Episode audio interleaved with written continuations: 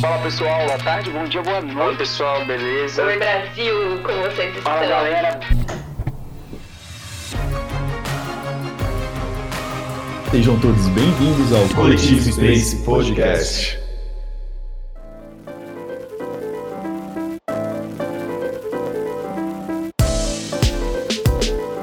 Boas e boas, mundo!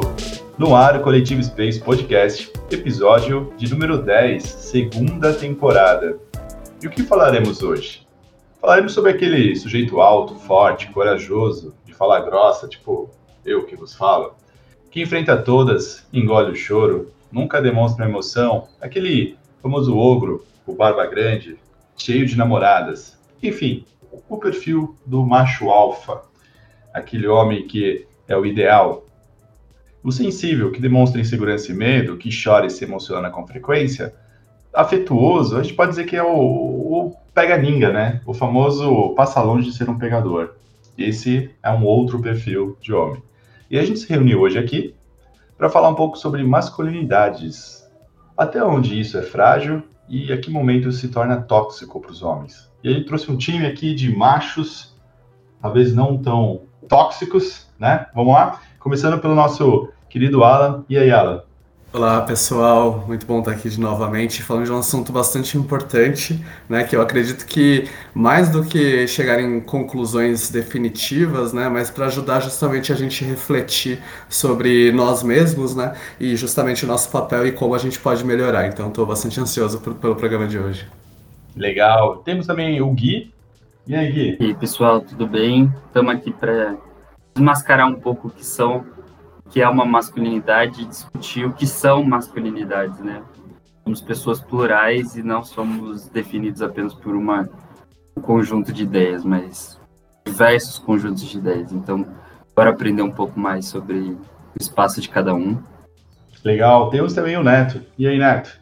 Tudo bem, gente? E aí, pessoal do coletivo, a gente está aqui para conversar e realmente tentar descobrir o que é ser homem hoje em dia e o papel da masculinidade em todos os âmbitos. Então, vamos lá, porque a gente quer fazer ver muito heterotop chorar hoje. Ah, legal. E eu que vos falo, que nasci numa época em que masculinidade tóxica era só ser homem de verdade.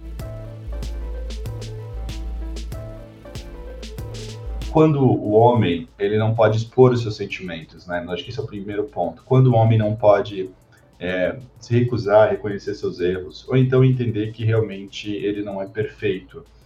É, em que momento tudo isso deixa ou atrapalha a vida do homem e do seu entorno e passa a ser um problema? E desse problema a gente pode até explicar sobre comportamentos violentos, abusivos, desrespeitosos, né? Eu acho que esse é um, um ponto bem interessante. E aí eu vou entrar já em, na, na, discussão trazendo um ponto que talvez é, é para mim é muito importante. Desde que eu virei pai, eu tenho me desconstruído como homem. Né? Eu vou ser honesto que meu filho é responsável pela minha desconstrução, que até então eu seguia meio que o status quo. E um dos principais pontos que eu tenho aprendido aqui é como trazer sentimento para ele, explicar para ele que a gente não tem só raiva e felicidade a gente constrói outras coisas que vão além disso. E é engraçado porque ele faz um tratamento, né, meu filho, e ele tem que fazer exames constantes por causa desse tratamento. E aí uma das vezes que a gente foi tirar sangue, a enfermeira falou assim: "Ah, mas já é um homem, né? Uma criança de 8 anos. Ah, mas já é um homem. Homem não chora." Aí eu, na frente da enfermeira, falei: Não, você chora sim, se você quiser, cara. Você fica à vontade. Se você quiser chorar, se quiser é, sei lá, ter, não tem problema, não é vergonhoso, isso, isso é sentimento. Então é muito louco isso, porque é, a gente está falando de masculinidade tóxica, mas a sociedade é a primeira a compartilhar e perpetuar, talvez, esses sentimentos, né? Homem não pode chorar. E aí, para vocês, como é que é essa, essa relação? É, então, eu acho que é, bastante interessante você dar o exemplo do seu filho, Dani, porque é justamente isso, né? A questão da, da masculinidade tóxica é, é presente na nossa vida desde pequeno, justamente por conta desses pequenos comentários também, né? Que pede com que a gente evite demonstrar qualquer tipo de, de vulnerabilidade, né? Que, que, que justamente demonstra essa questão do, do, do homem ser forte, né, de, de, não poder ter esse tipo de, de medo e tudo mais, mas ao mesmo tempo é interessante pensar que a masculinidade tóxica, ela, ela, na verdade, ela define o homem ideal e justamente um homem único, né, então, tipo, é justamente aquele modelo, né, mas quando a gente discute sobre a questão de masculinidade, né, tanto eu estava vendo, fazendo uma pesquisa, né, os estudiosos justamente falam que existem, a questão é que existem diversos tipos de masculinidades, né, e todas são possíveis de conviver, né, quando a masculinidade tóxica define esse homem ideal, na verdade ela nos limita, né? E justamente faz com que a gente cresça não podendo é, fazer as coisas que a gente gostaria de fazer, né? Mas que justamente a gente é, entre aspas, podado, assim, desde pequeno, né? Então eu, eu vejo, eu enxergo também dessa forma, né? O quanto que ela nos afeta tanto que isso e aí isso vai, vai crescendo e não só é, entre os homens, né, mas também é, é, as mulheres também é, são, são quando crianças uh, entendem isso como uma regra normal, né, ter uma referência em casa nesse sentido que o homem tem que ser tem que comandar e tudo mais, e aí per, acabam perpetuando mesmo essa ideia, né? Eu acho que, que, que esses pontos que a gente está trazendo, que ela está trazendo, é muito importante para entendemos como a nossa sociedade trabalha dentro do, do patriarcado, né? Como se fosse uma questão até hereditária, fosse uma coisa que o pai deve passar para o filho, que é uma questão de termos uma, uma cultura de que o homem precisa ser forte, mas tudo isso é baseado dentro de uma cultura é, eurocentralizada que, que é imposto para gente até porque somos colônias, né? E para entender um pouco dessa relação, por exemplo, a, até um, uma, uma questão comum que ocorre é que, por exemplo, a violência ou tipo a raiva, uma questão mais mais voltada para essa parte de briga e tudo mais, é uma relação dada aos meninos, né? Por exemplo, na idade do, do filho do Dani e tudo mais não as meninas. As meninas são voltadas para brinquedos mais domésticos e tudo mais, enquanto os meninos eles ganham, por exemplo, soldadinho, é, o cara que é o lutador e tudo mais. Então já começa por aí, né? Uma construção desde a infância, a imagem de que o homem precisa ter essa questão de ser uma pessoa forte, uma pessoa que vai lutar pelos seus seus, seus ideais e tudo mais, e tem sempre um inimigo, então, isso é um, uma questão até que, que é uma construção é, colonial, no caso do Brasil, mas de uma cultura super eurocentrizada, né? Até para trazer alguns dados de estatística de homens que sofrem, e como nós sofremos, né? Com doenças mentais e às vezes não, não é uma questão assim muito, muito discutida, né? Mas tem alguns dados válidos aqui para o território britânico e aproximadamente 3 em cada 4 suicídios são cometidos por homens. Ou seja, 76% dos, dos suicídios ocorridos na Inglaterra são cometidos por homens. É, suicídio é a maior causa de mortes por homens com menos de 35 anos. É, 12,5% dos homens sofrem com pelo menos algum tipo de transtorno mental. É, a taxa de depressão é de 8% para os homens sendo que isso já é um dado subnotificado porque os homens têm mais dificuldade de procurar algum tipo de ajuda. Um em cada quatro, em cada cinco adolescentes possui algum tipo de transtorno mental devido à masculinidade tóxica. Um em cada 12 adolescentes já se automutilou ou vai se automutilar em algum momento da sua vida. E entre os adultos britânicos, um em cada três problemas de saúde tem relação direta ou é, correlata a experiências adversas e traumáticas de infância. Então, acho que é, temos um dado bem, bem importante para analisar se a nossa masculinidade, na verdade, não está construindo adultos com problemas mentais e problemas psicológicos devido a uma pressão muito grande exercida sobre, essas, sobre nós, né? Então, não é só um problema que externo, né? De como externamos isso, mas também como internamos isso. Acho que é um ponto importante para a gente discutir também. É, eu acho que é legal o que você está falando. Eu trago até uma referência. Eu estava outro dia vendo um vídeo da Rita Von. Eu estava até é, confirmando aqui se, se o nome estava certo. É, é uma drag que fala sobre é, questões de comportamento filosóficos do mundo atual que a gente está, né? E ela trouxe até uma referência sobre como a gente em casa é educado e treinado para a vida adulta, né? Que as brincadeiras nada mais são, na maioria das vezes, é, projeções da vida adulta, né? Então, o menino foi o que o Gui comentou, que vai brincar com arma, vai soldado, porque teoricamente há um padrão, né? Que se, se espera do menino, enquanto a menina ela ganha coisas para casa. E aí é legal porque vou trazer uma outra referência dentro da minha família, da família da minha esposa.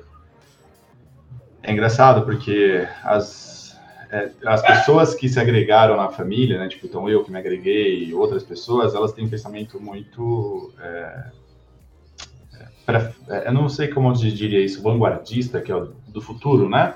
Que o menino brinca com casinha, ele tem uma, uma cozinha, ele tem uma cozinha e ele brinca de panelinha, essas coisas, e parte da família acha isso um absurdo, né? E aí a mãe fala, cara, quando ele crescer, a não ser que ele seja muito rico, ele vai ter que limpar a casa dele, ele vai ter que cuidar da casa dele. Então, eu só estou contribuindo para que ele não ache isso um absurdo. E se ele casar com alguém, o que eu espero que meu filho faça é que ele contribua, né? Com essa, ela, ele faça parte dele, que seja um adulto funcional. E eu fiquei, cara, que legal, né? Porque é interessante, é interessante isso. Levando em consideração que é uma família de militares, né? O, meu, minha, a família, parte da minha esposa, boa parte, é, boa parte da ou é da polícia, ou é funcionário público, ou é militar.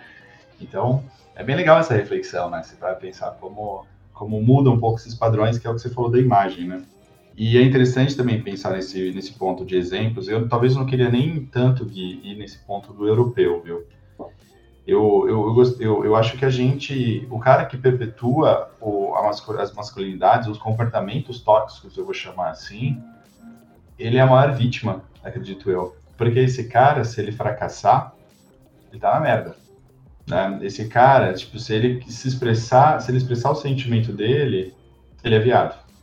Se ele chegar para um amigo e dar um abraço, ele também é considerado isso. E é uma coisa bem interessante que a, a própria Rita, em outro vídeo, fala muito disso. Assim, ela fala como os homens eles têm uma relação afetiva com os outros homens, mas ao mesmo tempo que eles têm, eles não podem demonstrar.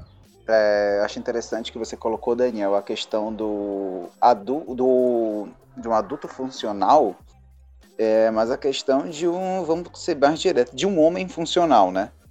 Porque se a gente for analisar, a mulher já é, entre aspas, doutrinada a fazer todas essas coisas e que o homem vai ter uma mulher do lado dele para fazer isso e ele não pode. Na criação, quantas gente não vê aí na criação da pessoal da minha geração, da geração de vocês, que não teve uma avó que falou que lavar louça era coisa de mulher, obrigação de mulher, que varrer a casa era obrigação de mulher, que o homem. Então, a gente passa por tudo isso, fora a questão de que o homem é obrigado a gostar de futebol. Eu odeio futebol eu não gosto. Tô começando a gostar agora, porque a gente passou aqui a Champions League, então gosto mais da festa do que do futebol em si. Mas o homem é obrigado a gostar e ver futebol e a ver, a entender tudo. Ele não pode só ser, ok, futebol é legal, ele os amigos, todos os homens jogam futebol, então você tem que jogar futebol. O pai coloca o filho numa escolinha de futebol e nem pergunta se o filho quer praticar aquele esporte. E fora todos os preconceitos, né? na minha geração tinha pessoal que achava que quem jogava vôlei não era homem, quem jogava outro esporte além de futebol não era homem. Então tem, tem tudo isso. Mas eu até comentei ontem com uma pessoa que, além da criação, eu acho que o que influencia nesse adulto, nesse homem, é o meio que ele vive.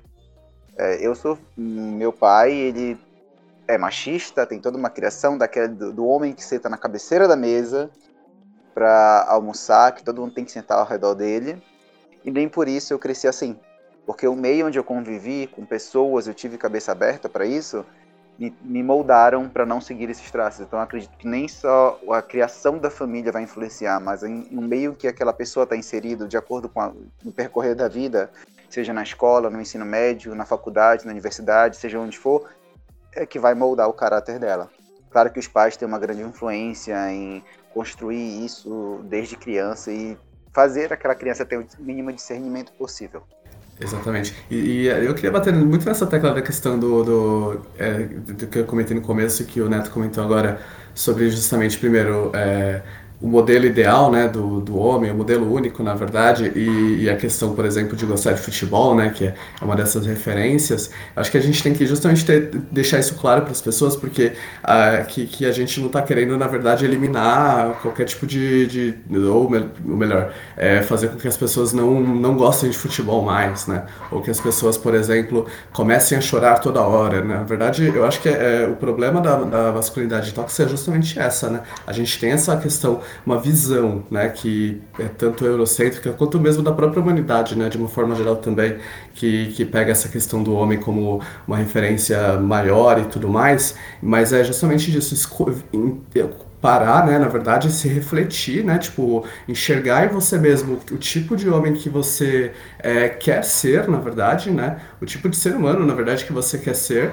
e, e, e, e se, ser ele, na verdade, né, então, é, não, não porque é, aquilo te, é, da visão das outras pessoas, alguém vai, tipo, te respeitar mais porque você faz determinadas coisas, né? Então, sim, você pode ser carinhoso, ou você pode é, ser mais emotivo, você pode gostar de futebol, né? Porque eu fico, eu fico pontuando isso, porque quando a gente fala sobre esses assuntos, né?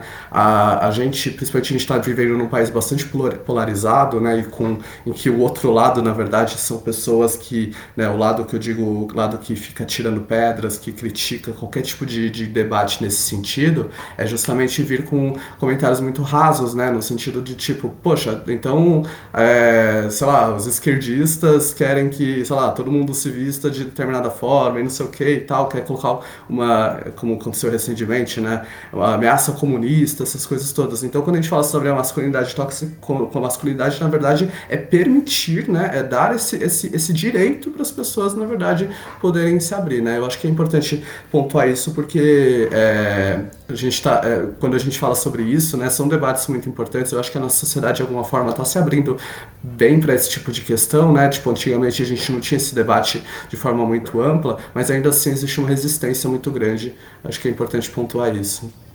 Eu, complementando um pouco o que você está falando, Ana, eu acho que o que falta, na verdade, para nós homens hoje, assim, no geral, muitas vezes é falar eu te amo, sem precisar falar um eu te amo, cara, pô, cara, ser mó presença, sabe? Tipo, falar que as pessoas são bonitas, não precisa falar, a gente não precisa ter essa, esse pudor na fala, sabe?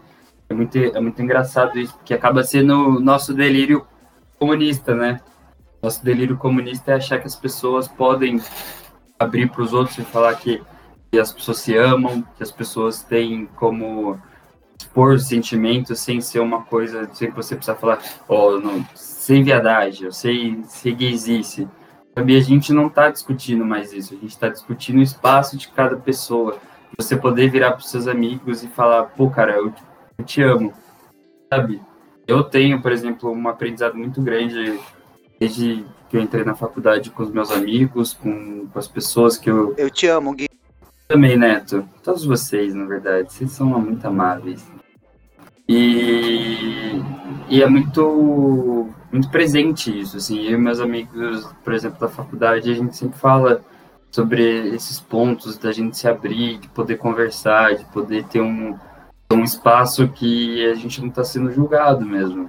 E isso, eu acredito que, no, por exemplo, num, num grupo de amigos meus de infância, isso hoje já não é um problema mas para um outro grupo que até eu tenho pouco contato hoje, ou quase nenhum, é, eu, eu, duvido que isso aconteceria, assim, e, e, eu vejo que são situações que moldam mesmo, como o Neto falou, nós, nós somos moldados muito pelas pessoas que estão perto, e é muito bom ter pessoas que estão perto que têm essa capacidade de virar e falar assim, olha, é, você tá muito bonito hoje, sabe?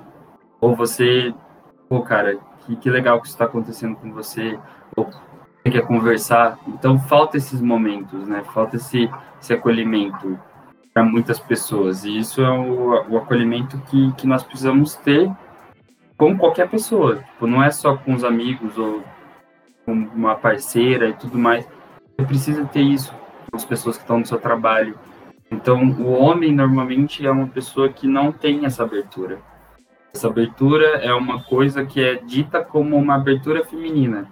É dito como se fosse a mulher é a compreensiva. A mulher é que tem essa capacidade de virar e de ouvir, de falar e discutir, conversar. Mas na verdade isso é uma característica inerente ao ser humano. Todos nós temos isso. Todos nós temos essa capacidade. A gente só suprime isso pelas nossas questões sociais. E a masculinidade está aí, enraizada nisso, né? Sim, só fazer esse complemento sobre a questão de não conversar, é, isso vai de encontro justamente com os dados que você mostrou no começo sobre a questão de suicídio, né, a questão de depressão e tudo mais, justamente por isso, né, não tem com quem conversar, né, não tem com quem se abrir, não tem com quem é, é poder compartilhar uma dor, né, então, tipo, uma coisa que é, que, tipo, eu tava até justamente nessa pesquisa, né, o cara fala assim, cara, por exemplo, questão de sexualidade, né, tipo... Uh, alguém que tem algum tipo de dificuldade na relação e tudo mais, é, não tem um amigo próximo ali para conversar, porque de fato os assuntos em si não são tão é, maduros o suficiente justamente para que esse tipo de, de debate é, esteja esteja aí no, na, na, conversa. E, e, quando a gente, você falou dessa questão do eu te amo, né? Também eu estava lendo uma questão que as, o, o clichê, né? Que os homens, na verdade, só falam o eu te amo, só começam a mostrar de fato que esse carinho, assim, quando, tipo, quando bebem, né? Então, tipo, de alguma forma, tipo, a bebida de alguma forma transforma, é, eu não sei explicar cientificamente, mas é justamente por conta disso, de uma liberdade, né? Que foge um pouco ali do, do, do, do, do consciente. Então, tipo, é, é justamente o, como que a, a, esse, esse tipo de masculinidade acaba atrapalhando mesmo a, essa questão das relações e direcionando justamente para essas doenças que a gente comentou agora há pouco, né?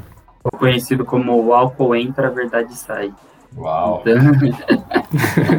eu não bebo, tá vendo? Isso que eu nunca bebo. Já pensou? Vai que essa verdade sai e acontece alguma coisa? Eu sou hétero top, não posso me dar esse luxo. Será que Alan, agora que você colocou isso, será que é isso daí que veio o ditado cu de bêbado não tem dono? Porque o cara fica. Meu Deus. eu não esperava por essa. Oh, apesar que tem uma sketch muito boa do Porto do Fundo, que o cara, aí o cara fala assim: é, cuidado em beber demais, cu de bêbado não tem dono. Cara, pô, o que que é isso? Eu tô com meus amigos, quer dizer que se eu beber demais, vocês vão me currar, vocês vão me estuprar? Que porra é essa? Achei que tava com amigos, não com monstros. O cara, não, cara, brincadeira. Brincadeira o quê? Que brincadeira é essa, mano? Você quer me currar? É isso. Aí o cara, não, vejo, que piada sem graça é essa? Agora eu tô com medo, vou parar de beber. Onde já se viu? Aí o cara, não, pô, brincadeira. Viu, né? Onde já se viu? Cara, esse cara é comunista, mas ele é muito bom, porque ele usa o humor de uma forma muito inteligente e muitas piadas têm como comportamento a nossa masculinidade, né? Ele faz muito esses vídeos. Mas eu acho que o, o, um ponto que o Alan trouxe sobre este conceito de toxicidade, talvez nesse ponto de falar sobre sentimentos e sexo e tudo mais, é porque é, raramente são as vezes que um amigo vira pro outro e ele fala que ele teve algum problema, né, na cama. Nunca tem. Fala um cara, fala assim, esse cara aqui é conhecido, esse cara aqui é o, o broxão, sei lá, vou chamar assim né? Por quê? Até porque se ele falar isso, a roda já vai chamar ele de broxão. E aí acabou. Vai ficar queimado na rodinha. Aí, ó. Vai ficar queimado na rodinha, tá vendo? Então tá. mole aí. Pois é. E aí, como é que faz, né? Então, a masculinidade tóxica, no final, acaba comprometendo muito todos esses, é, esses conceitos do homem. E aí, tudo bem que a gente tá indo pro lado do sexo, que eu acho que é um dos mais perversos, talvez. Sim. Tem primeiro a mulher como propriedade, porque se a mulher achar um cara bonito na frente dele, essa mulher tá dando mole para outro, para outro e simplesmente ela tá só achando bonito o cara. Não necessariamente ela ela é, vai sair com essa pessoa. É, às vezes o cara deixa de aprender coisas novas por causa desse desafio de, de ser tóxico, de, não, eu não posso me dar esse direito. Eu vi até uma série recente, que vou, vou indicar depois para vocês, eu acho que é Sex Thief, que é uma, uma série polonesa. E aí, basicamente, a, a ideia da série é as meninas criam um aplicativo com o objetivo de dar prazer para as mulheres. E o que, e o que é muito louco, que dá para entender que na Polônia, pelo menos olhando para a série, tá? Eu não conheço a Polônia para falar algo mais específico, mas o que dá para entender da Polônia, que é um país conservador. Então, amor, o papel da mulher é só abrir as pernas, basicamente é isso, e receber o homem. E aí nessa série vai tipo, desconstruindo e trazendo outros comportamentos. E olha que muito louco, né? Como o homem no final ataca e, e, e agride essa, esse comportamento tóxico, ataca até as mulheres, né? Porque uma, da mulher, uma das mulheres fala assim: se a gente dá, a gente é puta. Se a gente não dá, a gente também vai ser vagabundo porque precisa de pinto para ser para ser uma boa pessoa. Então, de qualquer forma, faz o que você quer, ela fala. Mas ela fala no sentido não de, olha, eu tô fazendo isso porque é, é porque, cara, eu vou ser agredida de qualquer jeito, sabe, pela sociedade. Então, foda-se. E é muito louco, porque vem muito dessa, dessa masculinidade tóxica, né? Porque. E aí tem uma outra também que eu gosto muito, que é a Bruna. A Bruna Luiz, que é uma, uma, uma menina que faz stand-up em São Paulo, no Brasil, e ela fala muito assim: cara, a conta não fecha. Os homens querem que as mulheres deem, mas elas, eles querem casar com mulheres virgens. A conta não vai fechar, porque vocês querem comer o máximo de mulheres, mas vocês querem casar com uma santa, a conta não fecha. Então decidam, ou uma coisa ou outra. Então até isso é confuso e complicado, né? Se parar para discutir e pensar. Só colocar aqui uma outra coisa interessante que é o, Dan falou, e eu lembrei de um caso, até que vamos falar de um caso até pessoal. Graças a Deus eu tive muitas amigas mulheres, então eu nunca tive problema de conversar sobre sexo, sobre falar dos meus sentimentos e conversar. Isso me fez ser uma pessoa melhor. Só que é, ele colocou o caso da Polônia, e quando a gente sai do país e convive aqui em Portugal, principalmente no, no Porto, é um país que tem muitos estudantes, então você acaba. É um país universitário, um estado, uma cidade universitária, então você acaba convivendo com muitas pessoas. E você vê é, nas mulheres os costumes. Enquanto você vem da, de, do nosso país, cara, que querendo ou não, a questão da mulher ser mais livre e tudo, você vê as brasileiras tentando isso, Portugal é um país muito machista. Aí que eu quero entrar num ponto. Como as mulheres agem em relação aos homens. Para vocês terem ideia, muita gente, isso não, eu não vejo problema, mas muita gente achava que eu era gay. Só porque eu sou uma pessoa que fala de sentimentos, só porque eu sou mais carinhoso, só porque eu sou mais atencioso. Tiveram pessoas que vieram perguntar às amigas se eu era gay porque eu era simplesmente só atencioso e porque eu prestava atenção nas coisas que elas falavam. Para você ver como não é só no homem que tá enraizado isso, é até na cabeça das mulheres. E as minhas amigas mulheres, beijos, amo vocês, mas o que as mulheres procuram de hétero top por aí para se relacionar e quebram a cara, sabe? Por mais que elas saibam que vão quebrar a cara, que é aquele macho padrão, tudo, elas continuam procurando esse macho padrão aonde elas olham.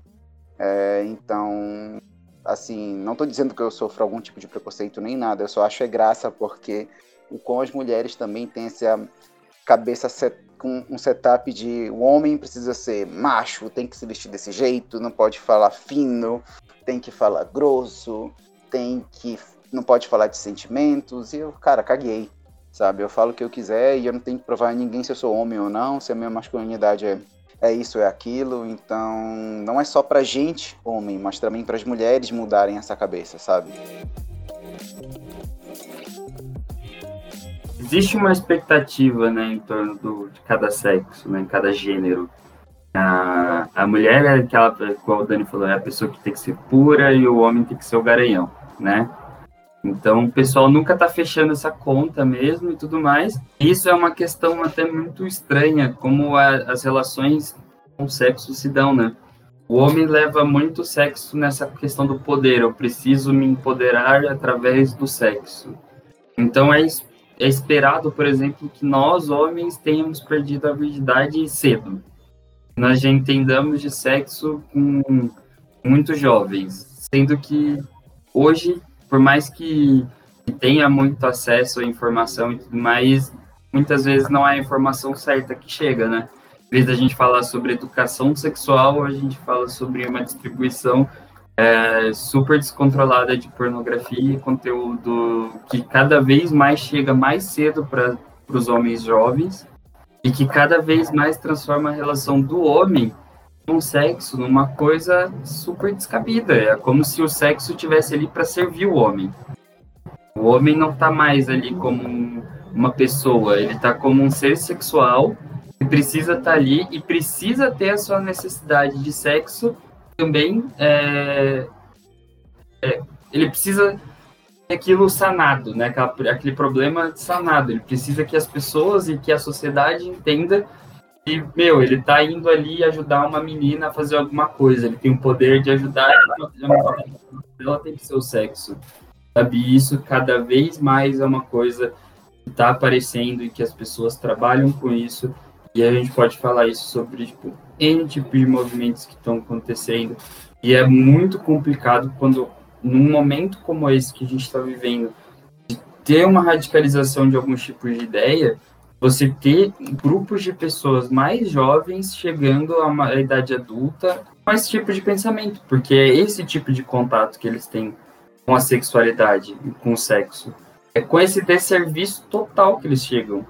A pessoa não entende que o sexo é uma troca, ela não entende que o sexo é uma relação, ela entende apenas como um modelo de troca pelo poder dele, pelo que a sociedade tem que satisfazer ele, e por isso existe as mulheres. As mulheres existem para satisfazer essa necessidade sexual dele.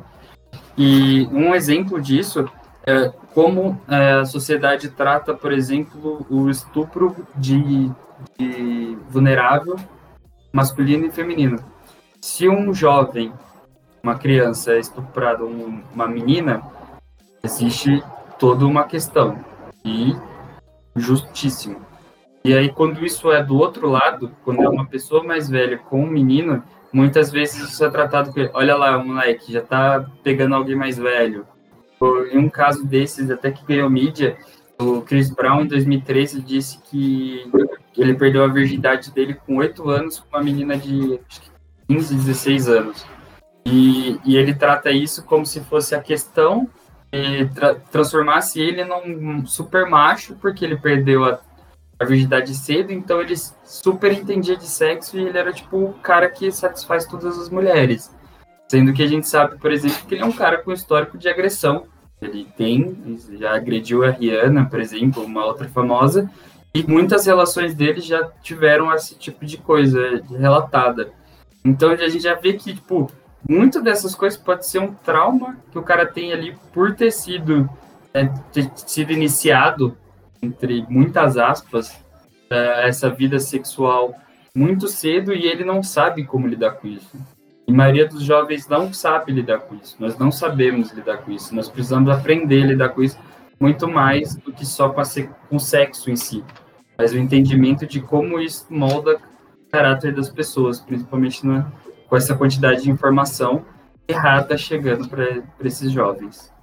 O, o legal desse ponto todo que a gente levanta, e aí a gente pode falar um pouco da sexualidade, do sexo, é justamente o ponto de. Eu acho que o homem é educado para ser um cara bom de cama. Pelo menos na cabeça dele, ele é um cara bom de cama. Só que, enfim, tem outros estudos provando o contrário. Mas acho que é interessante disso tudo que no final é, talvez a gente concentre parte das nossas frustrações ou ansiedades e nervosismos no sexo, né? Quando você fala assim, por exemplo, a violência. A, a ideia que a gente está discutindo aqui, acho que sobre masculinidade tóxica, masculinidades tóxicas, cabe um pouco nessa questão da violência, né? Porque quando a pessoa perde a razão, ela usa a, a última força que ela tem, que é a violência. Vou ser honesto que às vezes eu falo assim, pô, você ouvindo a pessoa, você até entende o motivo, mas não justifica, entendeu? Não dá para você dizer o seguinte, ah, mas ela foi para violência. Porque é interessante entender que a gente está evoluindo como sociedade, a gente traz padrões novos para a sociedade e a pessoa traz é, exemplos antigos, sabe? Ah, mas eu bati porque fiz tal coisa. O que leva uma pessoa a agredir outra? Uma pessoa que você escolheu conviver.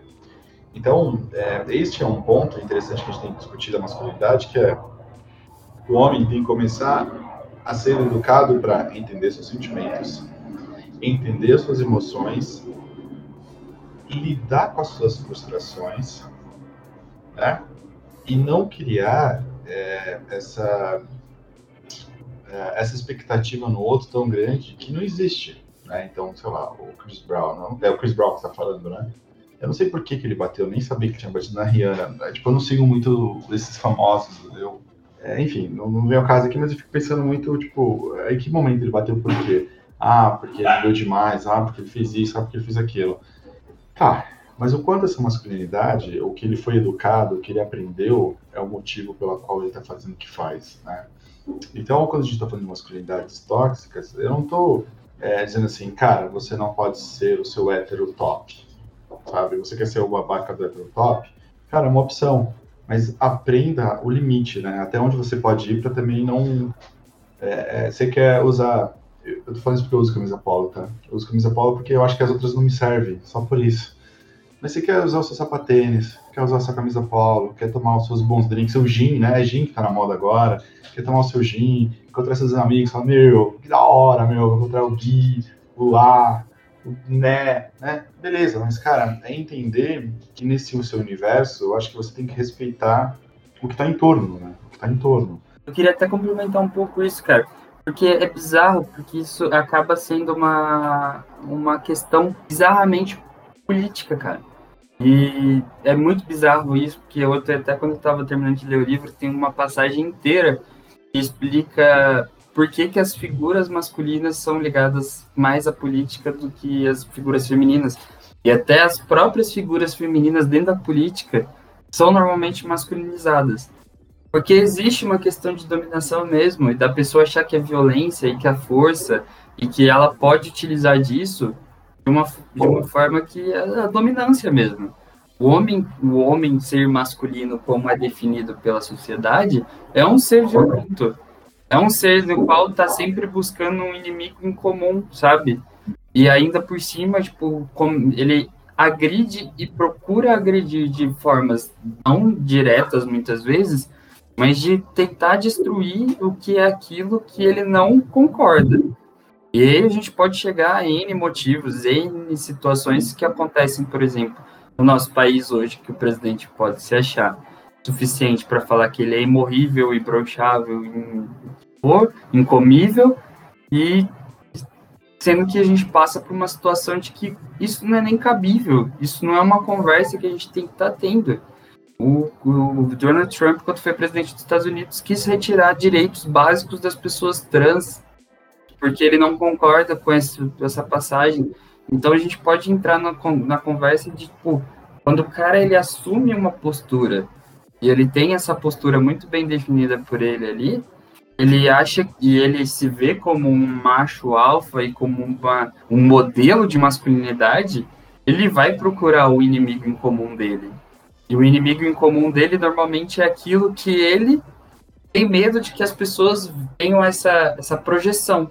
Quando ele fala eu sou incomível, a gente sabe muito bem que o, o que ele tem medo, qual é o medo dele, dele ser visto como uma pessoa homossexual, que ele, ele vai falar como um afetado que precisa, é, ah, ele tá procurando um homem tudo mais, e essa é a visão dele, e ele quer ser contra aquilo, sabe? Então é, é muito do que estava falando mesmo. Por que, que ele vai usar violência?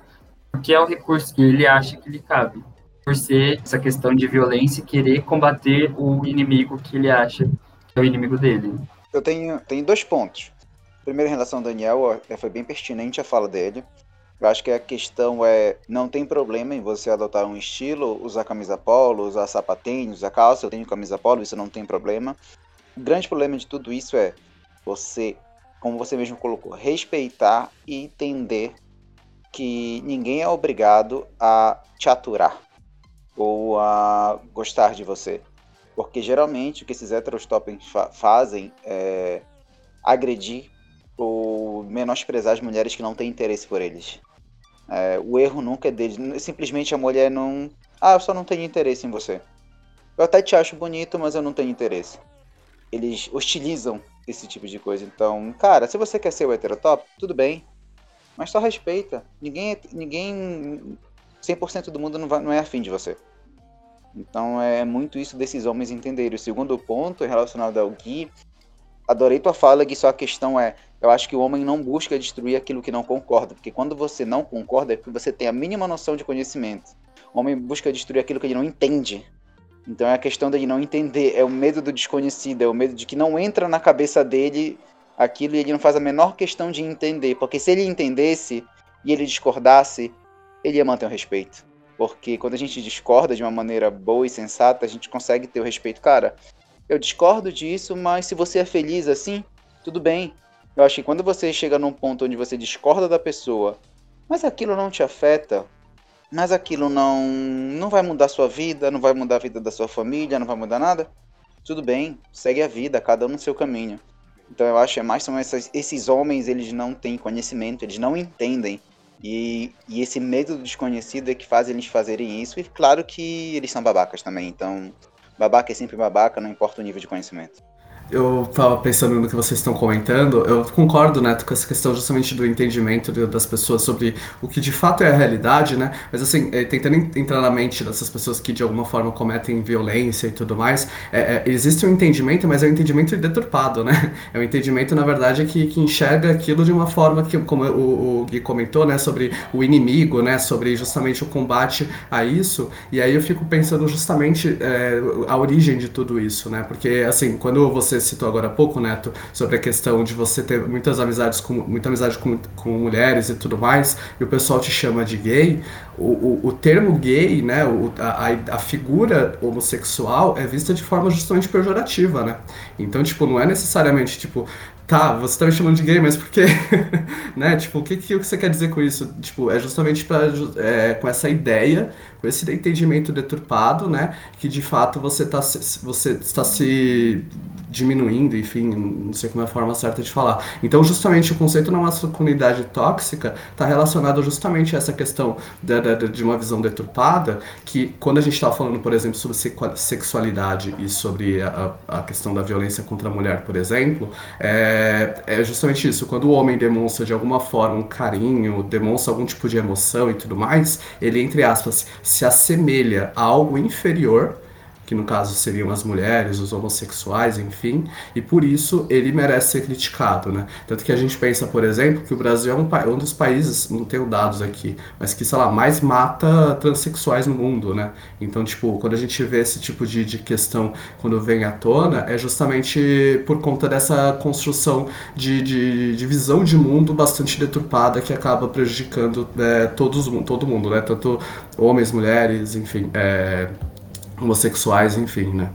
Só para trazer esse dado que o, que o Alan acabou de falar, no mundo, em 2017 e 2018, foram registrados 369 assassinatos de pessoas trans.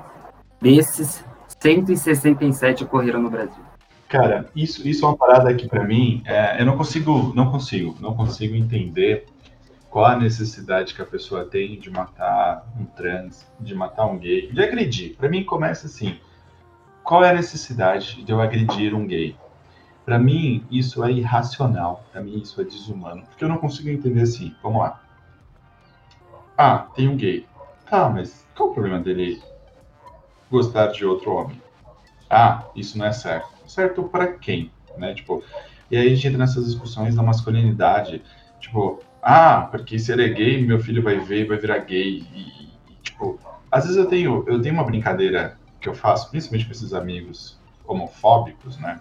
Que, que, não, que, a gente entende que isso é um crime, mas que é, cara, eu acho que o seu medo é de gostar. Porque não é possível você ter tanta raiva da pessoa. Ou então você tem raiva da pessoa porque você queria estar no lugar da pessoa, né? Porque, cara, é, o, o, que leva a pessoa a querer agredir a outra até a morte, sabe? É, é, é muito. Hum, não consigo, eu não, eu não, eu não consigo entender. Isso para mim é uma coisa que, tipo, eu não consigo. Tipo, por mais que a gente discuta sobre filosofia, sobre a gente discuta psicologia, eu não consigo entender um cara que se define como homem, né, como hétero, e ele se ele bate no peito que ele gosta muito de mulher, mas se ele vê um gay, ele agride. Ou então ele vê um beijo gay e ele fica chocado e ele fala: Meu Deus, isso não pode acontecer. Não sei. Eu não consigo entender, tipo, em que mundo esse cara vive, que convivência ele teve, quais são as referências para essa pessoa. É, e até você que está ouvindo aí consiga talvez explicar, ou a gente que está aqui discutindo consiga explicar, porque, cara, isso para mim é, é, um nível de toxicidade. Tudo bem que masculinidade tóxica não fala só exatamente dessa questão gay, mas vários, vários sentidos. Mas isso para mim é uma coisa que eu não consigo. Eu não consigo entender, aceitar e racionalizar, sabe? E até esse ponto, vou, vou fazer uma citação aqui mais uma vez. de um livro incrível chamado Seja Homem, a Masculinidade Desmascarada. Eu usei como base, principalmente para estudar aqui para esse, esse episódio. E dentro do, do livro, ele, ele discute um ponto muito interessante que os gays são, são ditos como uma desvirtuação do que é dito como masculinidade. E que o homem, por si só, ele não pode ter a experiência de descobrir a, a sua fluidez dentro da sexualidade. Então, o homem não pode ter essa experiência de querer descobrir se ele é, se ele é homem hétero, se ele é um homem bi, se ele é um homem não binário, ou se ele é uma pessoa não binária, ou se ele é uma pessoa que pansexual, que seja. Então, é, não existe esse espaço para o ser masculino, porque ele é de todo, como a gente já discutiu, ele precisa ter esse poder e ele precisa ser essa pessoa que vai ser saciada pelas mulheres, né? Assim, em questão pela subjugação de um patriarcado que já está aí existindo há muito tempo. Isso não é aplicado, por exemplo, às mulheres. As mulheres meio que os homens incentivam, sabe, numa questão sexual muito é, pervertida de ah, a gente você, vocês não se beijam aí, tipo, e aí, por que, que vocês não fazem? E, tipo, tanto que uma das, das coisas sexuais que o homem mais pesquisa é sobre sexo lésbico e dentro da pornografia e é bizarro. Mas esse ponto é até engraçado porque dentro do livro ele traz uma questão que personagens uh, históricos e grupos uh, sociais históricos de alguns outros pontos do mundo que não estão localizados geocentricamente na Europa, é de muito comum você encontrar figuras que trans, transitam entre as sexualidades e transitam entre os gêneros de uma forma muito constante. Uh, existem na, na, na, África grupos que os principais líderes e tudo mais são pessoas que têm uma capacidade de transitar entre essa questão de ser homem, ser mulher e não ter esse de gênero definido. Na Índia, por exemplo, é muito comum, existe uma casta que é muito era muito cultuada antes da chegada dos britânicos, dois séculos, é, séculos atrás, eram pessoas que elas têm essa questão de não serem binários, não serem essa pessoa ou masculino ou feminino, e que isso era muito aberto. E agora, é, no, parece que nos últimos 20, 30 anos, isso começou a ressurgir dentro da Índia como uma questão cultural muito forte, e que alguns pesquisadores britânicos começaram a levar isso como uma questão de tipo, ah, olha como eles estão virando cabeça aberta.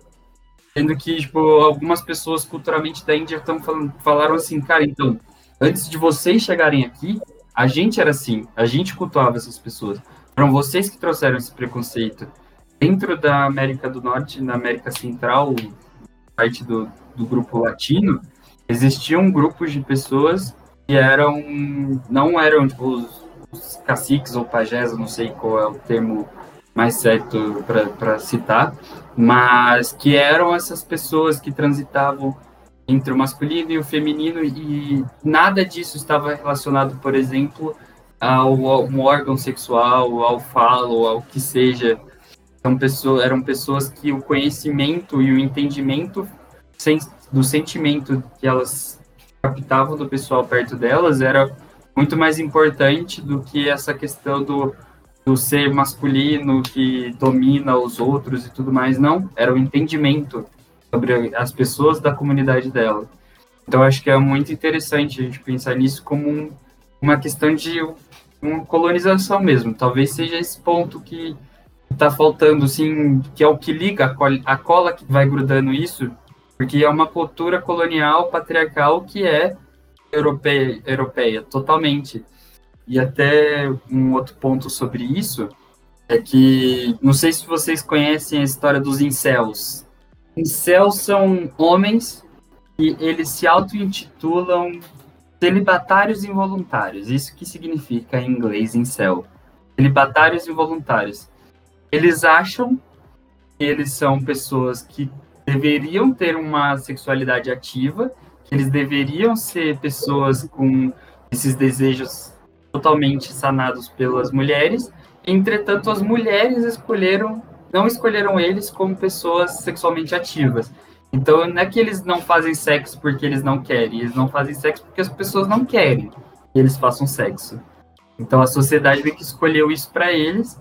Isso é um problema muito grave em alguns países do mundo, principalmente países com, com essa, hoje em dia, é, política de direita muito grande, muito forte, porque esses caras eles são de grupos extremistas, normalmente eles estão ligados a grupos neonazistas, grupos de extrema direita, e, e eles chegam a tipo ser violentos, de matar pessoas com tipo se matar depois e tudo mais com essa prerrogativa de tipo, olha, eu sou virgem aqui e a culpa é do, da sociedade que as mulheres não me escolheram para fazer sexo, então agora eu vou me vingar de vocês. Então, tipo, isso é uma coisa bizarra, sabe? Tipo, meu, e isso é uma cultura que, tipo, nesses chain da vida, Fortran, essas porra, o povo tá aí reproduzindo isso e estão levando isso para frente e arrecadando cada vez mais grupos de pessoas que são aquela que não são a masculinidade retratada, né, que as pessoas esperam, né, que são normalmente pessoas encaixadas como nerd, como aquela pessoa que não tem uma skill social necessária para ter né, um, uma relação com outras pessoas, assim, a pessoa não gosta de sair, não gosta de ter essa, essas interações sociais, mas ele acha que ele é totalmente preparado para o sexo e que as pessoas escolheram que ele não faz sexo. Gui, eu pesquisei aqui na Wikipedia e está falando que esse grupo é responsável pelo assassinato em massa de quatro assassinatos em massa com 45 mortes. É surreal isso. Desculpa te interromper.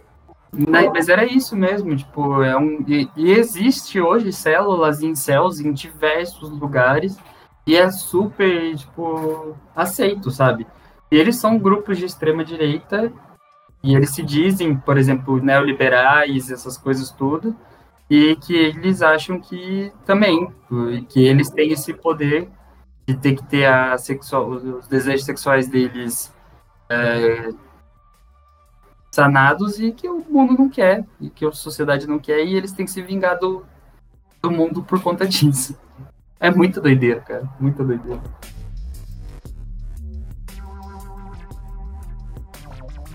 E aí eu queria aproveitar para a gente já caminhar talvez para um, um, um fim aqui, mas aí eu queria perguntar dois pontos que eu acho que é importante. A gente falou de algumas coisas e tinha muita coisa para a gente falar. Eu queria discutir milhares de coisas sobre masculinidade. É, eu acho que educação, como pai e tudo mais. Mas assim, a culpa é de quem? Se a gente tentar entender, primeiro, essa culpa é de alguém, essa masculinidade tóxica. E o segundo ponto é uh, quando a gente aplica masculinidade, a gente cria homens mais frágeis, o que eu quero trazer aqui? Ah, você tem que falar de sentimentos, você tem que entender de sentimentos. Então, trazer um exemplo aqui para vocês. Em casa, o que a gente fala para o meu filho? O sentimento a gente não controla. O sentimento ele vem, né? Então, o que a gente controla é a ação em cima do sentimento. Então, se você está com raiva, a raiva vai vir e está tudo bem. Agora, o que você vai fazer com essa raiva? Se você externalizar essa raiva e agredir outra pessoa, aí a culpa é sua.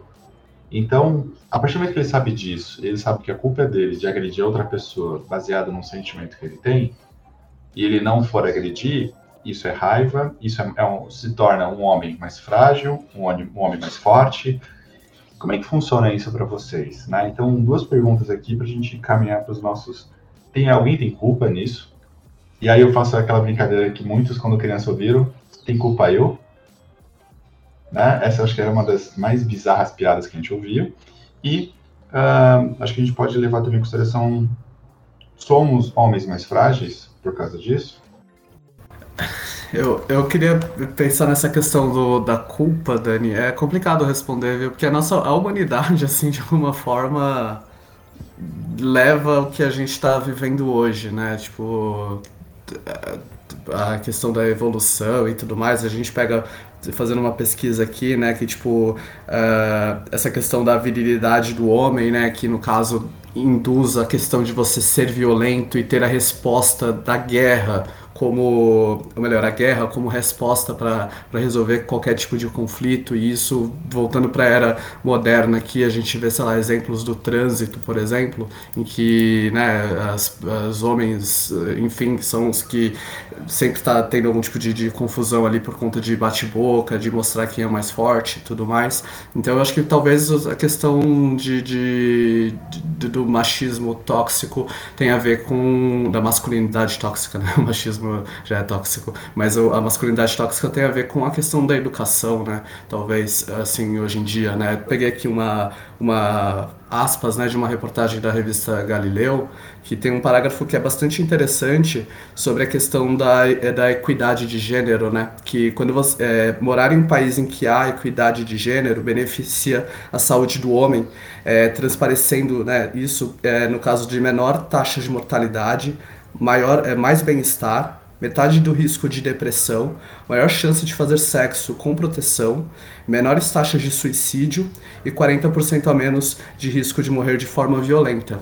Então acho que de alguma forma isso tem a ver também com a questão de, de justamente da, da, da, da, educação, né? De como esses países tratam esse tipo de tema, né? A gente tem é, questão dos dados que a gente apresentou no começo, né? O homem tem, tem esses problemas com ir no médico, né, coisa simples assim, e a gente vê isso refletido, por exemplo, agora na pandemia, né, que, sei lá, usar máscara, não, não falando de forma geral, mas algumas pessoas em especial acreditam que isso é, tira de alguma forma a, a, masculinidade da pessoa, enfim. Então acho que está relacionado com esses pontos, viu? Eu acho muito bizarro, na verdade, essa relação do, da sociedade com a, com a masculinidade. É, e, e, alguns pontos a que a gente chegou de ter umas discussões que eu penso assim, cara, não é possível que, que a gente evoluiu, evoluiu, evoluiu e chegou a, nesse ponto aqui agora. Um deles, acho que é a incapacidade de, de ver dois seres humanos tendo um tipo de afeto andando na rua.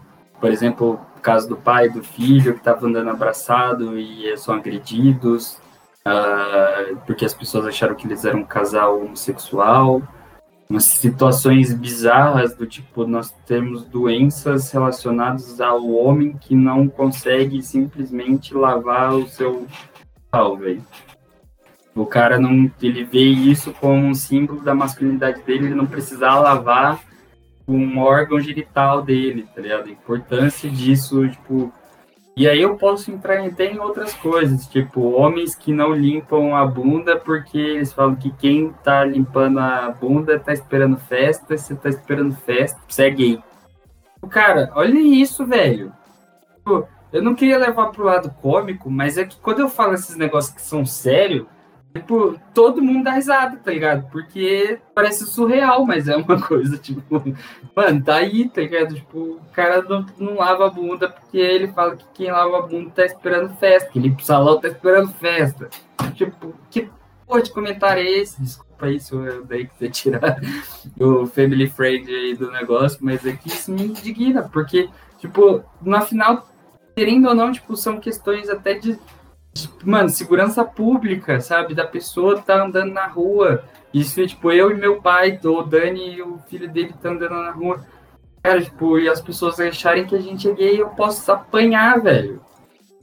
Tipo, como assim, sabe? Eu tenho costume de andar abraçado com meu pai, tipo, sempre foi assim, sabe? Tipo, eu tenho costume de me lavar bem, sabe? E não é porque eu tô esperando festa, não, é só porque eu sou uma pessoa higiênica, tá ligado?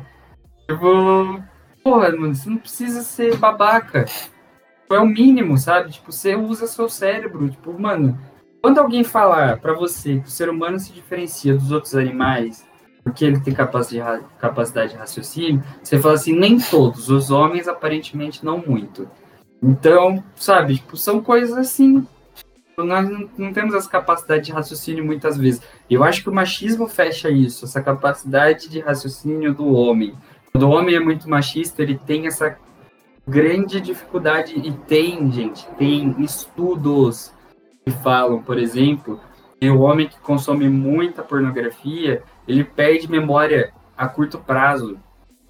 O cara tem uma diminuição dos lóbulos cerebrais dele, por isso ele tem dificuldade de raciocinar. Sabe? Tipo, existe estudo que fala isso. O homem, quanto mais ele pensa em sexo, quanto mais ele quer só tipo, ter esse tipo de vida, menos a capacidade dele de raciocinar saída simples de, de qualquer tipo de, de situação. O cara não consegue ligar um com um para falar que é dois. Então, tipo, o machismo é um problema estrutural de uma sociedade, a masculinidade, como a gente trata ela, é uma situação que tem agravado cada vez mais a situação dos próprios homens, não só tipo como um ser individual ou em coletivo, como tudo, tipo, você perde a sua capacidade de raciocinar.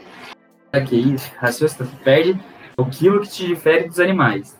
Acho que o que a gente colocou aqui nesse episódio resume muito sobre. Eu acho que ninguém tem culpa. É uma questão de que o ser humano está se descobrindo cada vez mais, principalmente o homem.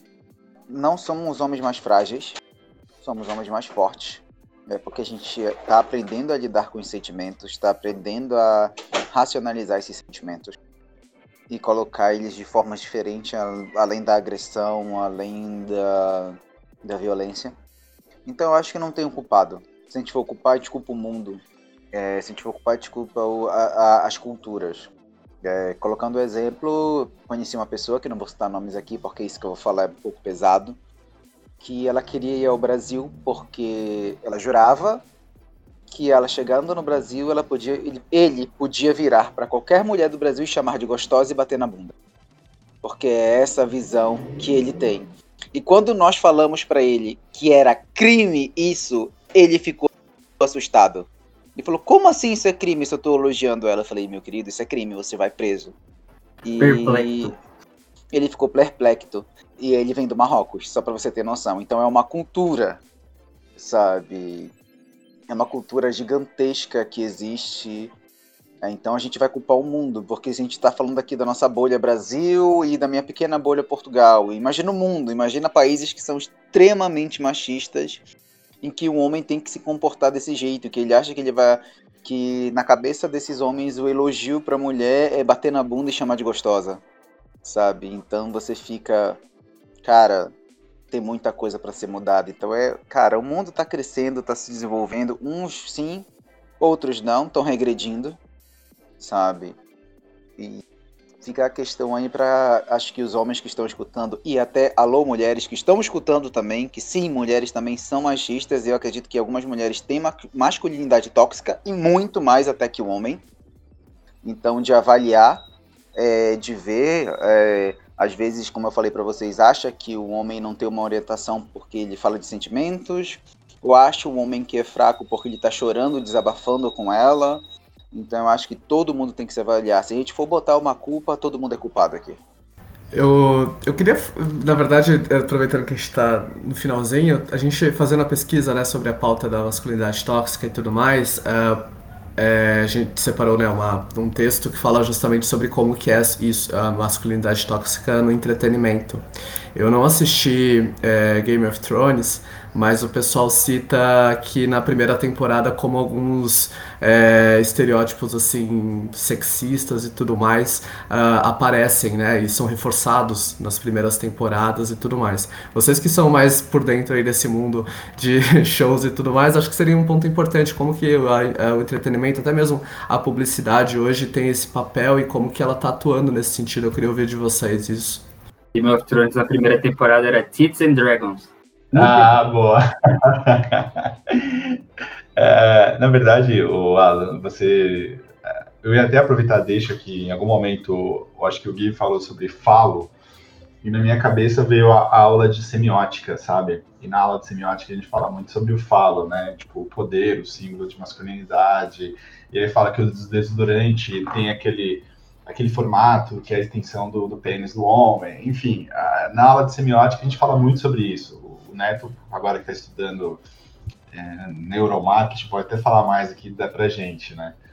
Mas a, a, percepção que eu tenho é que a publicidade, em grande parte, principalmente a publicidade voltada para homem, e a gente, eu sempre usei muito a Apple como exemplo, que é toda, e aí vocês vão entender, toda vez que a gente vai falar de carro, principalmente carro voltado para homem, a gente está falando de poder, potência, é quase a extensão do membro, né? Por isso do falo da semiótica lá, é tipo a extensão da sua masculinidade.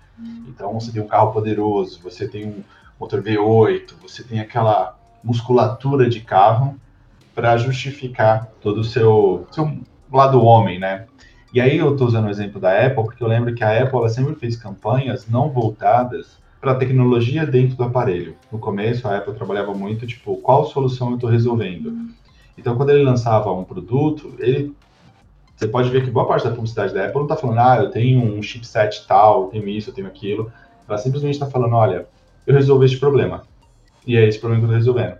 E isso é muito voltado para a mulher, né? Tipo, as comunicações, a gente a gente estudava e falava que a Apple produzia conteúdo para a mulher, porque a mulher quer um problema resolvido. O homem, na sua maioria das vezes, ele quer a continuação do, do seu, da sua masculinidade, né? A publicidade em si é considerado muito uma extensão da cultura do estupro, né? Para alguns grupos de estudiosos.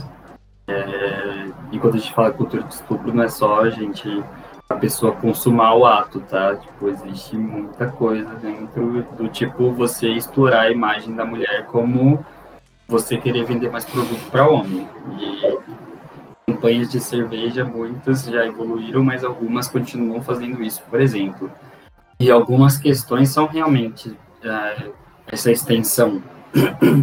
Porque muitas vezes a gente simplesmente não fala sobre isso, né? Muitas vezes é só uma questão ali que tá, que a gente identifica, mas nós não levamos isso para frente. E como o Dani falou, né, essa questão da semiótica, dessa, dessa metalinguagem, muitas vezes, de como falar o homem, por exemplo, em propaganda de perfume, mostra um cara bombado, cheio de mulher em volta dele. E, tipo, ele tá Exatamente. Sempre, sempre nessa posição de ser a pessoa com poder e com outras pessoas é, sendo subjugadas por ele e sendo ele o centro da atenção. Então, a cultura do estupro está muito, muito enraizada dentro da nossa do nosso mercado. Eu acho que existe um espaço de crescimento, de aprendizado gigantesco de como fazer propaganda, como fazer trabalhar com marketing, independente seja digital, se é DOH, se é marketing folha de papel, que seja. Existe muito local de aprendizado para a gente evoluir, sair dessa questão do ponto comum da masculinidade tóxica, desse tipo de informação sendo repassada para uma coisa saudável, sobre uma coisa que não reforce estereótipos nem masculinos, nem femininos, nem seja. Sabe? Ser uma coisa inteligente que, que divulga situações e que divulga soluções, não que divulga esse status é, reafirmado. Galera, é, a gente tem mais de uma hora de programa, tem muita coisa que a gente poderia falar, que dá para a gente falar ainda. É, uhum. com vocês aqui para os comentários finais. Dessa vez eu queria começar com as considerações finais, que é um ponto até que o Gui trouxe, é, a, é um processo de evolução, eu acho. É, tá tudo bem, é, quer dizer, não tá tudo bem, né? Mas é entender que momento que você desperta que o que você está fazendo não é o legal, é realmente você começar a entender e buscar mais informações e se ajustar, né? E replicar talvez esse novo conhecimento porque está vindo. Então, quando eu olho para os meus filhos hoje, eu olho para eles e, e, tento mostrar para ele quais são os comportamentos que ele, que ele não deve repetir que eu fiz.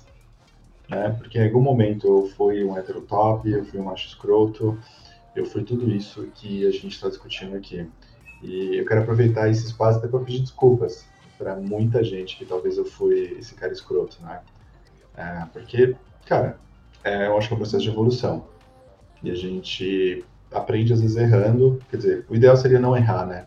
Nessa situação. Mas a gente, infelizmente, erra e em algum momento criar essa consciência e replicar aquilo para que mais pessoas não façam o que a gente, o que eu fiz. Não vou falar gente, vou falar o que eu fiz. E vocês aí? Não, mas eu me enquadro nisso aí também. Na consideração final, eu queria dar um recado aí, acho que para homens e mulheres que querem se tornar um pouco melhores, é pratiquem um pouco a empatia, vê se, seu, se a sua atitude, se seu ato, se, o, se as suas ações replicadas a você não vão estar te machucando. Você se sentiria bem da forma que você julga as pessoas, ser julgado? Você se sentiria bem é, sendo julgado pela, pela forma que você fala, pela forma que você age, pela forma que você expressa seus sentimentos, isso vai e você gostaria que as pessoas apontassem o dedo na sua cara e te rotulassem por isso? Faz essa reflexão, pensa um pouco, sabe? É, eu acho que tudo começa pela empatia com o próximo para você se tornar um homem melhor, quem sabe um ser humano melhor. Eu, um pouco na, na minha consideração final na, na linha do Dan, ia também poder pedir desculpa a todo mundo aí que eu já magoei ou que eu já fiz alguma coisa que a pessoa se sentiu ofendida por uma situação machista ou com uma masculinidade tóxica ali presente, porque como a gente está falando aqui, isso é um aprendizado constante do dia a dia, de situações e principalmente de ser uma pessoa de, de ouvir mais falar menos, né? Acho que, que bem que o Neto estava falando e esse exercício de empatia é muito importante para todo mundo. E acho que nesse momento é o que mais está faltando. É, empatia é uma coisa que parece que o pessoal literalmente desaprendeu isso sobre N situações. Não só sobre masculinidade. Eu acho que, e como ser humano, a gente está desevoluindo um pouco em muitos aspectos com a necessidade de evoluir muito mais nesses mesmos aspectos que a gente está desenvolvendo, sabe? Eu acho que, que socialmente a gente está falhando muito e isso é só a ponta do iceberg de muita coisa ruim que tem acontecendo, que vem acontecendo, não só aqui no Brasil, mas acho que no mundo inteiro. E quando a gente para e tem esse espaço para poder discutir até essas coisas que são super importantes de ter pelo menos um grupo de pessoas aqui discutindo isso, já é o começo de alguma coisa. Então busque ter um grupo de amigos, de pessoas conhecidas, que você possa discutir esses assuntos. E seja aberto a ouvir e ser empático com as experiências alheias. Por favor. Essa é a minha consideração final.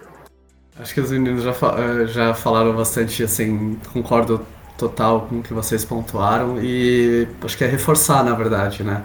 Se, se olhar no espelho, eu acho que é muito importante, né? figurativamente, mas enxergar para si, é, em, é, em, si mesmo atitudes que você pode, pode consertar e, e, principalmente reconhecer isso, né? Acho que é que, tipo, falar, cara, existe um problema, né? Existe alguma coisa assim que eu queria fazer de alguma forma diferente, é, porém tem alguma coisa me bloqueando, por que aquilo me bloqueia, né? Então, sei lá, a gente, eu quero, eu quero, sei lá, fazer determinada atividade, eu quero começar a fazer jardinagem, essas, é, quero começar, sei lá, fazer, enfim, é, todas essas questões que a gente socialmente é, de forma é, que, que a sociedade nos coloca como coisas de determinado gênero, enfim.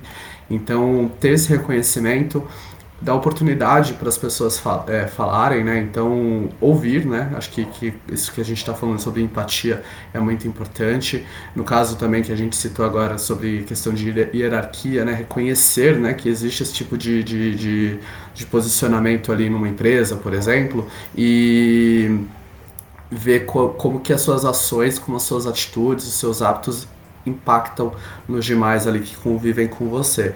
E porque assim, a gente essa questão do reconhecimento é muito importante porque a gente pode reconhecer isso, pode ter todos esses pontos, né, mas as pessoas no final das contas não podem justamente ter esse bloqueio e não vai mudar de uma hora para outra. Então, conversa com alguém de confiança, verifica é, como que você pode, pode melhorar. Eu acho que é um caminho assim importante para justamente a gente evoluir como ser humano, né? E acredito que seja isso. E galera, muito bom, muito bom contar com vocês. Foi realmente, eu acho que muito legal. Tudo bem que a gente tinha muito assunto para falar ainda. Eu acho que é daqueles episódios que dá para fazer uma versão 2. Como evoluímos após isso, fica aí para o ano que vem. É, ou até trazer pessoas né, que passaram por esse processo, tanto positivo quanto negativo. Mas a gente tem que finalizar o nosso programa. E a gente vai para aquele quadro que ainda não tem nome, um dia terá, quem sabe, que é o que vocês estão fazendo aí fora trabalhar, presos na pandemia. Eu, além de trabalhar, né, que não tem muita coisa que fazer, mas é, aproveitar o episódio de hoje, eu vou dar então duas dicas que foi que me ajudou assim na, na pesquisa de hoje, né, que para para justamente pensar e, e, e, trazer, eh, fazer essa reflexão né, do nosso papel como homem na sociedade e tudo mais. Um documentário que está disponível no YouTube, é, chamado Silêncio dos Homens é, produzido pelo Papo de Homem e tudo mais. É um documentário bem interessante. Eu confesso que eu, que eu vi na velocidade acelerada por conta para poder ver mais coisas e tudo mais, mas eu tô com vontade, inclusive, de rever, né? Aí com mais calma e tudo mais, porque é um, eles trazem exemplos no Brasil todos. Eles ouviram muita gente, mas de, de projetos que discutem essa questão da masculinidade né, de, de, de, inclusão também, como isso impacta toda a sociedade de uma forma muito interessante. E exemplos que fogem aqui, inclusive, dos grandes, do grande centro né, de São Paulo e tudo mais. Então, eu achei interessante esse documentário, que está disponível no YouTube, né, de graça. Então, acho que é uma, uma recomendação assim, muito importante para justamente esse papo que a gente teve. E um outro, assim, que a gente conversando aqui, eu me lembro muito de um programa que eu, que eu confesso que eu não assisto todo, todo programa, toda semana, mas sempre que eu tô mudando de canal e tá, tá, tá lá, eles estão discutindo um, papo, um assunto interessante, que é o Papo de Segunda, do GNT, que é apresentado pelo Fábio Porchat, tem o Emicida também, no, que eu sou fãzaço do Emicida, e, e, cara, tudo que ele fala assim, eu, eu, eu meio que concordo. Então eu acho que é um programa que, que é, bem, é um papo super gostoso assim de ouvir. Eu acho que é, que é legal, assim, quem tiver a oportunidade de, de acompanhar o episódio, né? Toda segunda-feira no GNT, se não me engano, 10 e meia da noite, tem, tem esse programa. Acho uma boa pedida, assim. E você, né? É, minha indicação aqui tem um, eu tenho um blog, Instagram, YouTube, que me ajuda muito, tanto em questão psicológica, tanto em questão de evolução masculina, que é o Manual do Homem Moderno. Eles têm um conteúdo incrível sobre isso. É, falam de psicologia, falam de sentimentos, falam de comportamento do homem. E, cara, quem puder dar uma olhada aí no Manual do Homem Moderno, é, me ajuda muito a, a, até em questões de dúvidas na minha vida, de como agir. É, se eu e fez até eu me aceitar muito mais de como eu sou, sem querer entrar nos padrões de masculinidade que são impostos. Cara, me ajudou muito e acho que vai ajudar muita gente, porque eles passam um conteúdo de uma maneira muito dinâmica e leve. E você, Gui? Primeiro é um conjunto de documentários do Netflix, chama After Porn Ends, que fala muito sobre a relação das atrizes é, pornô, de pornô após saírem é, e como elas como é a vida delas, né, após essa final da carreira delas. Isso acho que é extremamente ligado ao essa questão que a gente está discutindo sobre masculinidade e machismo. Então, e como isso afeta a vida dessas pessoas, é na questão de procurar família, de, de procurar a família que fala assim, pai, mãe, tudo mais após essa carreira, uh, de constituir uma família, de ter uma vida comum, se é possível, como que essas pessoas fazem. E o outro é o Hot Girls Wanted, também do Netflix.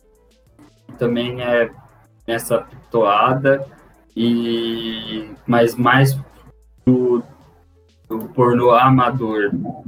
E como isso é utilizado por muitos homens por aí para reais redes de basicamente prostituição é, na internet é, que seriam essas cam girls, essas coisas. Então é tipo, só que vai assistir de alma lavada, não, não vai na bad. Não vai num dia que você tá precisando ver coisas good vibes, não, porque uma aula sobre nossos privilégios. Uau. É, eu, o meu vai ser mais leve. É o a série Sex Fee, que passa na Polônia, eu tinha comentado aqui mais cedo para vocês. É uma série bem engraçadinha. Eu, eu vou ser que eu assisti pensando que ia ter um pouco mais de safadeza e é uma série bem legal, assim, porque traz um conceito sobre comportamento bem legal. Um, e aproveitando que a gente está falando de masculinidade, eu vou falar de um também que é um filme bem em versão masculina, que é o Army and Dead, eu acho que chama o filme que basicamente é um brutamontes, que ele invade um cassino em Las Vegas cheio de zumbi, então é testosterona ao extremo. Então, é que às vezes eu paro para assistir esses filmes quando eu não quero pensar em nada, eu quero só assistir, sabe? Tipo, então ele, ele é muito tiro e zumbi. Acho que basicamente esse é o, é o tema do, do filme. É, bom, então temos um programa? Temos um programa. temos um programa. Muito bom contar com vocês, galera. Foi muito legal. Quero agradecer em especial a vocês que estão aqui nos acompanhando, ficaram até o fim. Quero agradecer também a, ao nosso elenco fixo, né, que participou aqui falando um pouco, dividindo um pouco das suas experiências, dos seus momentos. Quem ainda não, não nos segue lá no Instagram, no arroba Coletivo Space Podcast, eu sempre esqueço qual que é a nossa arroba, mas é, acredito que. Depois, a, a, a, deixa eu ver aqui se a, se a produção me ajuda. Agradecimento especial também à pauta, para a Meg, que ajudou a gente a produzir esse conteúdo também, deu a sugestão, a ideia do tema. A edição e produção. É só Coletivo Space. Olha lá. Então a produção está aqui falando que é arroba Coletivo Space, gente. É a edição e produção do André Dias.